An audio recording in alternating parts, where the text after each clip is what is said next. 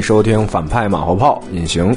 徐源，波米最近这马后炮录的也比较多，这就代表行业呢又不怎么太平了。尤其我又请到隐形来，这就更不太平了。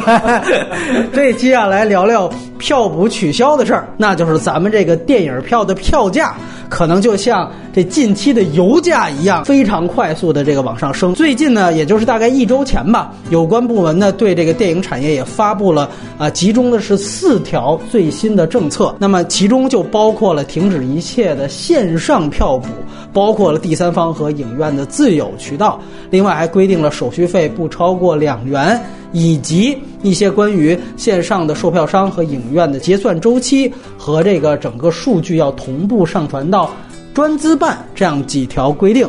那么，当然，在我们录制节目的这一天的上午，整个发行协会又出了另外一条关于细化和全面实施电影票退改签的。这样的一个政策的一个指导建议，其实按照我理解啊，就相当于这买机票，把原来这所有的特价票全都取消了，但是呢，同时又规定，哎，你任何买的票都可以做退改签。当然了，这些政策的最终落地啊，是十月一号开始。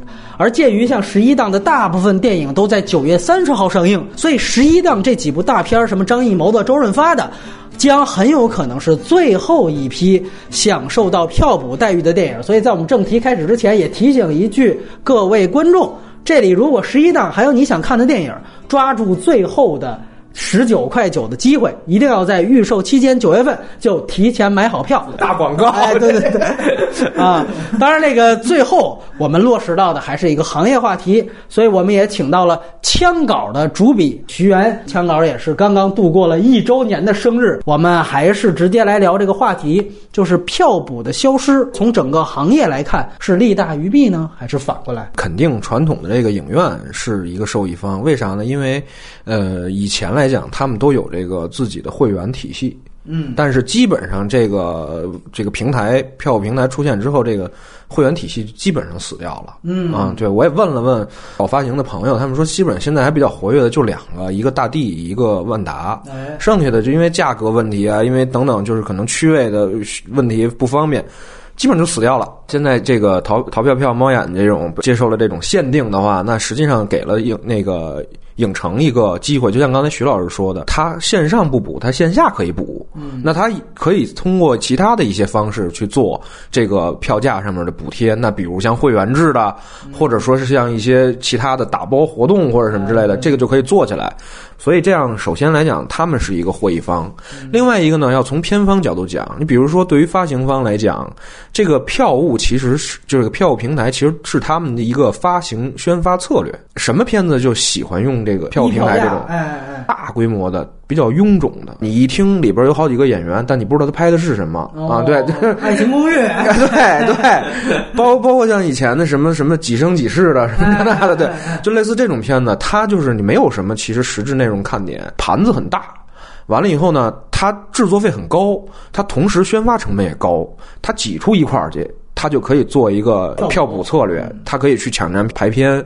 这样的话呢，实际上你对于一些中低成本的影片是非常不公平的，因为你根本就没有跟他去竞争的可能性。对我啪一占坑，你那个可能卖两三亿，你就已经挣十倍了，但是。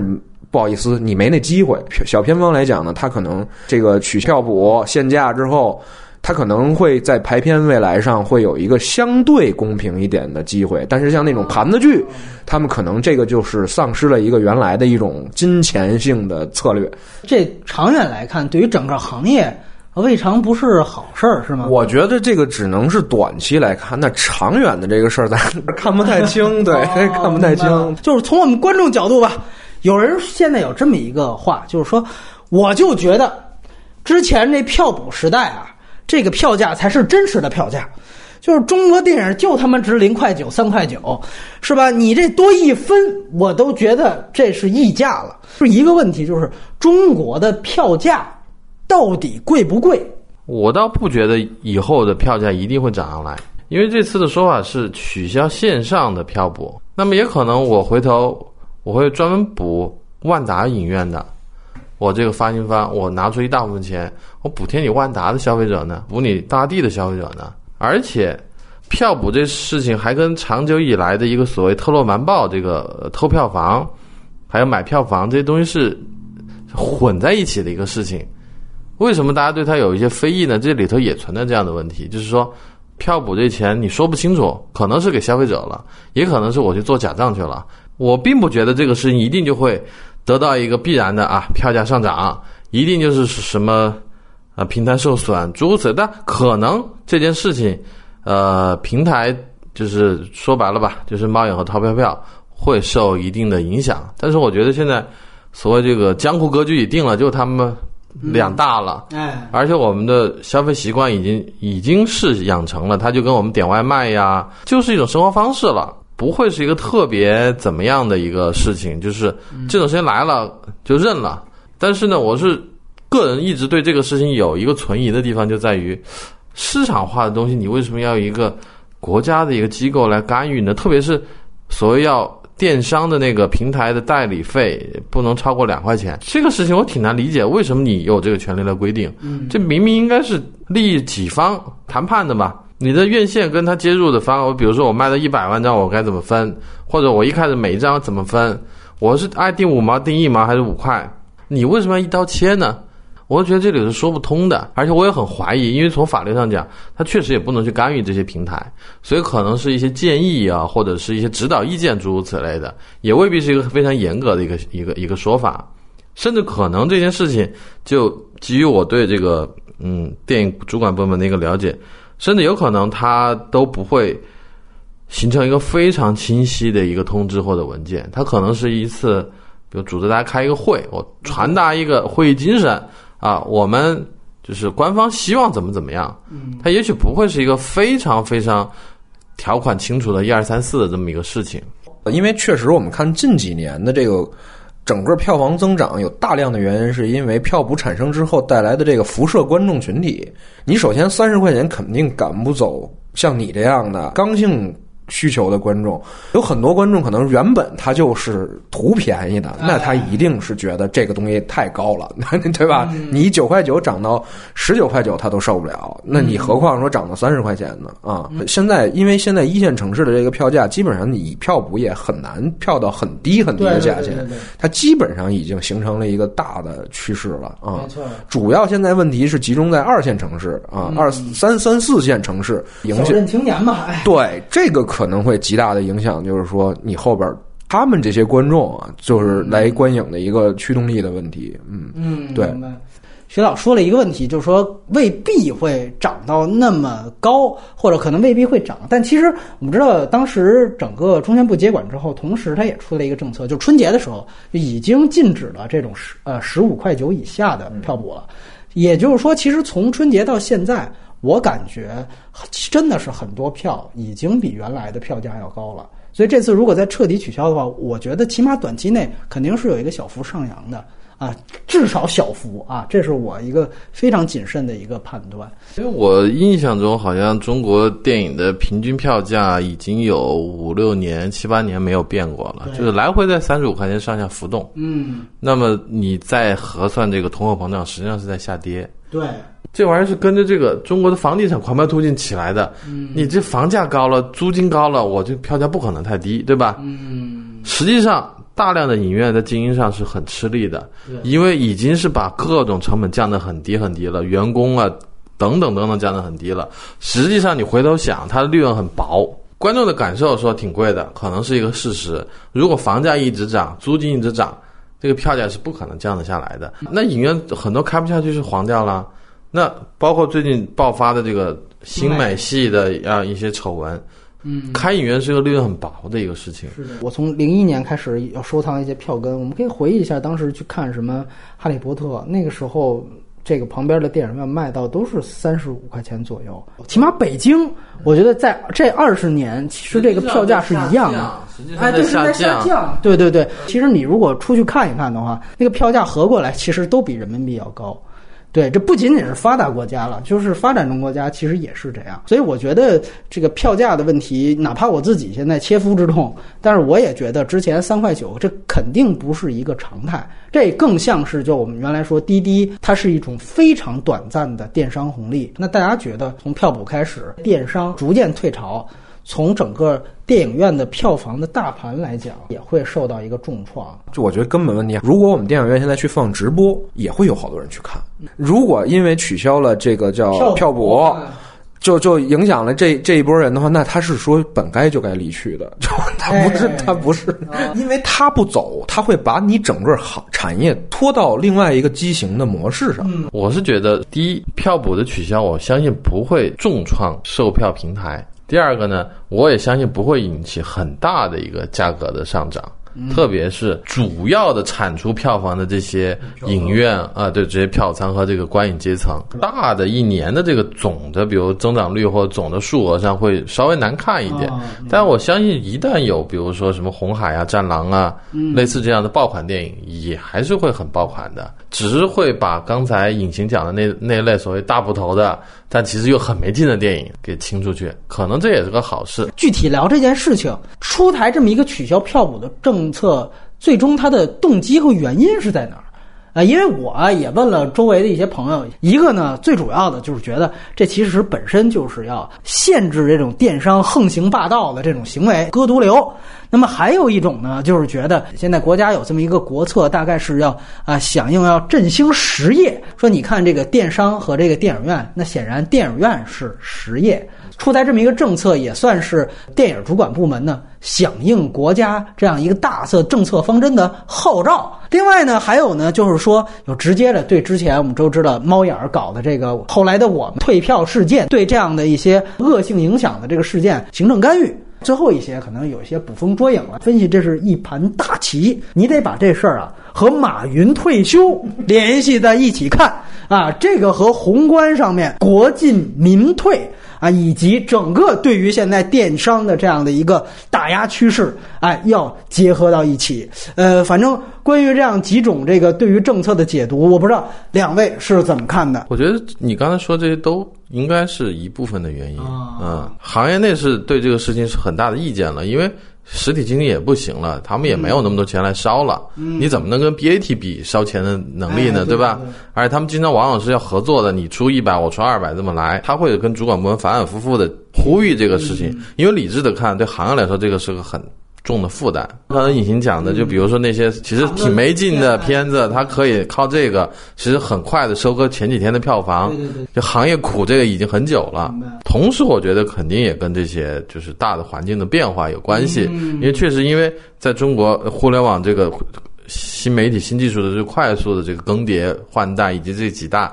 公司他们现在太大了，管不住，这是一种很正常的那个官方的一种自保的一种一种手段。在中国就这样的，我们行业很难形成一个有效的沟通和妥协机制，因为没有这样的一个真正的行业协会。是的，对。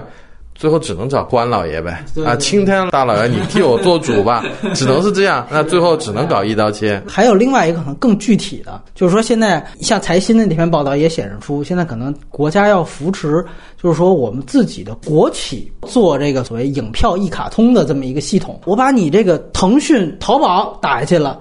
但是咱们国企自己做一个这种垄断平台出来，你这个规定实际上是卡死了现在现有的票务平台，那你对你自己的这个票务平台也一样是被卡死了。人家是经过了多年的经营和多年的这个积累，因为。这几这两家票务平台，他们真正挣钱的手段都不是通过这个票补或者手续费什么之类，这不是靠这个挣钱。票补是往里掏钱。对，这个其实一直是个烧钱的东西，它靠的是说这么多年积累的这么一个用户基础量，包括甚至它数据等等。完了，他拿这个去搞投资，他靠投就就像今年出这后来的我们这种事儿，就是他比较显露的这么一个。这个情况就是他其实早就开始干这个事儿了，这也是互联网经济一特点。就是你看他越往越干什么事儿，他越不在什么事儿上挣钱，他在别的地方给你找。你现在你要扶持一个国有的一个票务平台的话，你有没有相应的一个所谓模式化的东西？就是你这个盈利怎么保证？还是说您这真是国家为人民办的一个 人民电影卡？这不是这么回事儿，对你竞争不起来。昨天我和一位原来在院线朋友聊，他就说，电商这几年的兴风作浪，呃，有一个直接最后导致的结果，就是影院端和院线端大量的裁员。现在出来这个政策，很多人觉得这是国家哎希望能够让电影的实业哎创造出更多的就业窗口。哎，你包括你像我们在好莱坞的大片，你都能看到最后往往打了一句话，就是我这个大片提供了多少多少份工作。我是认为这种问题是不是该电影局思考的，对吧？他是不是该他们这一条管电影的政策去设计的？中宣部，中宣部，哎，对对，中宣部他们去设设计，这就很有问题。那你要这么说啊，其实发行的其实也受到票务冲击很大。原来乐视当时那简直了，气吞万里如虎，各种帝王。而且咱们白酒销量也跟着下降。对，你要这么想这问题的话，这好像你从这一政策里边就能把中国。所有的这个对包罗万 象，我觉得是 这有点扯。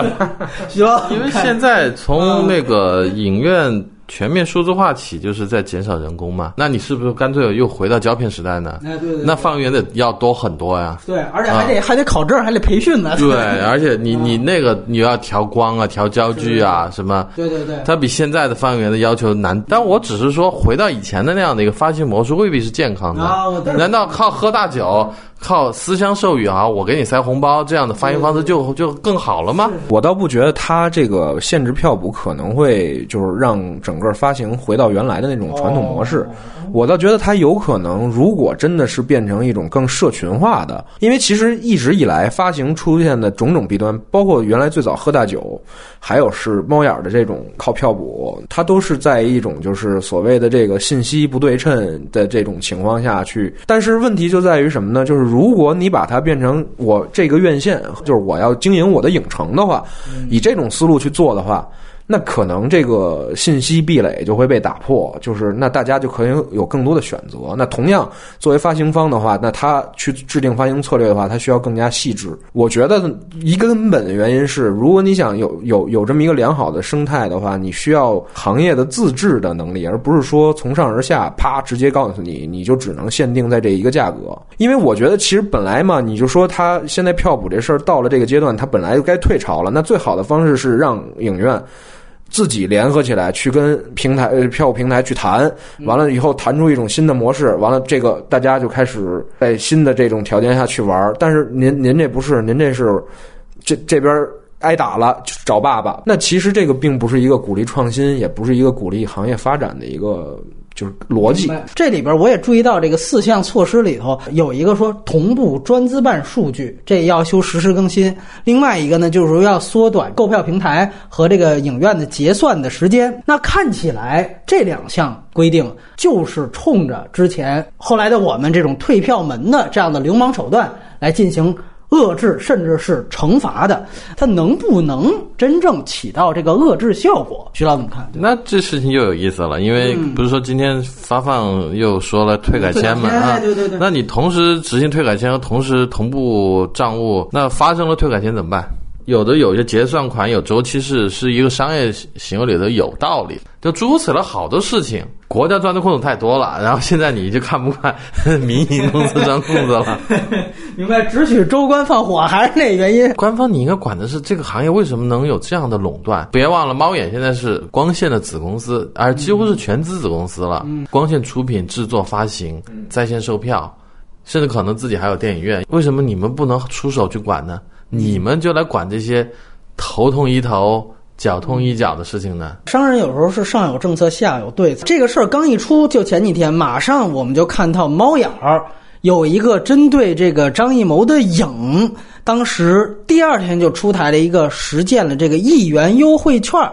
来兑换影电影票的这么一个策略，当然了，他那个典型试水，因为他只好像推出了什么前一百张还是前一千张，就数量非常少，但是感觉那个试水的意图特别明显，就在于我推出这个，看看其他人什么反应，尤其看上面什么反应。这种策略和对策可能会马上的会出来一些。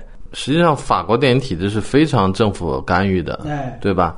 文化例外，哎，对。那么法国有很多东西是挺有意思的，比如说法国有那种电影月卡，那种电影月卡是一个大院线发行的，比如说多少欧，我随便你看，嗯，只要是我们家旗下的影院，你随便看。将来电商可不可以发行这样的卡？你储值，我再跟影院结算，实际产生了多少，我结算多少，也不存在什么票补的这些东西，对不对？刚才其实提到是从影院的角度，也从电商的角度和观众角度，其实这里还有一个宣发的角度。有个数据就是，呃，听说在之前票补时代，至少有至少啊是有百分之十五到百分之三十的宣发成本直接砸到票补啊，因为我们必须得清楚一个数据，就是淘票票可能还有像猫眼儿，他们很早就已经停止真正平台来掏钱做票补。后来票补之所以延续到今年年初，延续到现在。大部分的票补的钱都直接是从片方那儿出的，嗯啊，只是说因为有些时候那个片方本身什么联合出品方也是腾讯，也是就就光线而已。但是呃，我必须得说，就是真正之前我们说从宣发角度来讲，大家知道起码拿了一笔宣发费，这钱还能往票补这儿砸，能砸多少？起码这立竿见影，还能看见响儿。现在停止票补之后。对于宣发的改变是什么？包括也有人说，觉得宣传原来说直接拿着钱砸票补，这个也是一种惰性的养成。那现在是不是说这个撤销之后它也有好处呢？还是说它其实呃会让这个钱的去向、洗钱这种行为会更多？对，这这其实就是我刚才在说的那个新新模式的问题。因为我做过发行，我最开始做发行的时候，那个还没有票补这一说，呃，那那就是跑影城，就基本上是地网时代。就等我不做的时候，过了两年，我的朋友在做发行的时候，我在问听他们在聊的时候，都在票补，这是他们重中之重的一件事儿，就是我们怎么。怎么把精力、策略、资源都投注在票补这件事儿上？因为你要知道，就是做发行工作是一个很让人郁闷的事儿，就是你没有主动性，你更多的工作就是说，到底大家都在怎么干？这个就是这环境给我提供了什么样的方式，我就去做什么。看菜吃饭，对，看菜吃饭。但是如果因此能够激发出不同的影院，或者说是不同的这种会员的这种跟能跟影院的更多的这种互动的话，我觉得其实反而可能是个好事儿，因为以前我们。为什么强调地网？是因为院线不够强。你去跑一个院线，你这个底下这个影院，人家不听你的。就万达可能还能听听，但是现在呢，你这等于给了影院和院线一个机会，就是让他们能够绑在一起。就是因为我们国家的影院是国家也很奇葩的，就是用协议连接的。比如说中北京最有名的新新影联，它不是资本连接型的院线。那大量的院线其实都是这种，就是我自己有家影像管理公司，但我成变成不了院线，我加入你的这条院线，完了，实际上他们之间的联系和管控力度是非常弱的。如果说我们现在去开始鼓励影院的去做票补优惠，和包括让他们自己去开发会员制，我们能把这块的这个。打开，等于出来很多类院线性质的，嗯，这种这种阵地，那就让发行的人员更有的放矢。发行的这个事情，以前我们还存在二轮，现在为什么我没有二轮了呢？对。那票价贵，是不是可以通过二轮的方式把这个东西给消化掉呢？因为以前的胶片它有损耗，二轮因为损耗过的片子啊，所以我可以便宜点。但实际上现在更不存在这样的问题了，对吧？你如果愿意做长线、长尾理论的话，那我们今天还要重发《战狼二》，嗯，那是不是其实你在四五线城你可以长期的发《战狼二》？对对，就类似这样的东西吧。最后问隐形一个问题，就是这个行政指令直接干预啊，而且干预的这么具体。这个从长远上来讲，呃，是不是有利于市场繁荣的？对，那其实这刚才也提到，就是说一定是不利于的。嗯，因为我们以前讲叫摸着石头过河的去做政策，是讲我们怎么要开放。对，而我们现在是摸着石头往回退，就是怎么去封锁，帮一下子。来这么一下，就是以后谁还会去创新？就像未来影院自己去搞经营，去去去搞这种方式，你又帮来一下子。这个法令法令法规的要有一个你的总原则，你是希望这个电影行业变成什么样？嗯，对吧？就是你是希望它能遍地开花，或者你是希望它能偏向于就是文化保护，或者是怎么样的？你要有一个指向性。让大家都明白你这套逻辑到底是什么，但是我觉得这个今天就是搬得出来，这个就属于乱命，因为你不出，它也就变了。你出了之后，可能还引发了其他的一连串，哎，对一连串的一个一个反应。就是我觉得最好的法规就是应该是，呃，赋予他们各行各业应有的自治一个权利，完了他们去通过市场的方式，通过商业规则的方式去协调，去解决啊。反正就是后来的我们这个片子的这种现象还在不在发生不知道，但是反正后来我们的电影人路在何方，现在是不太清楚，是吧？所以关于后来的我们到底是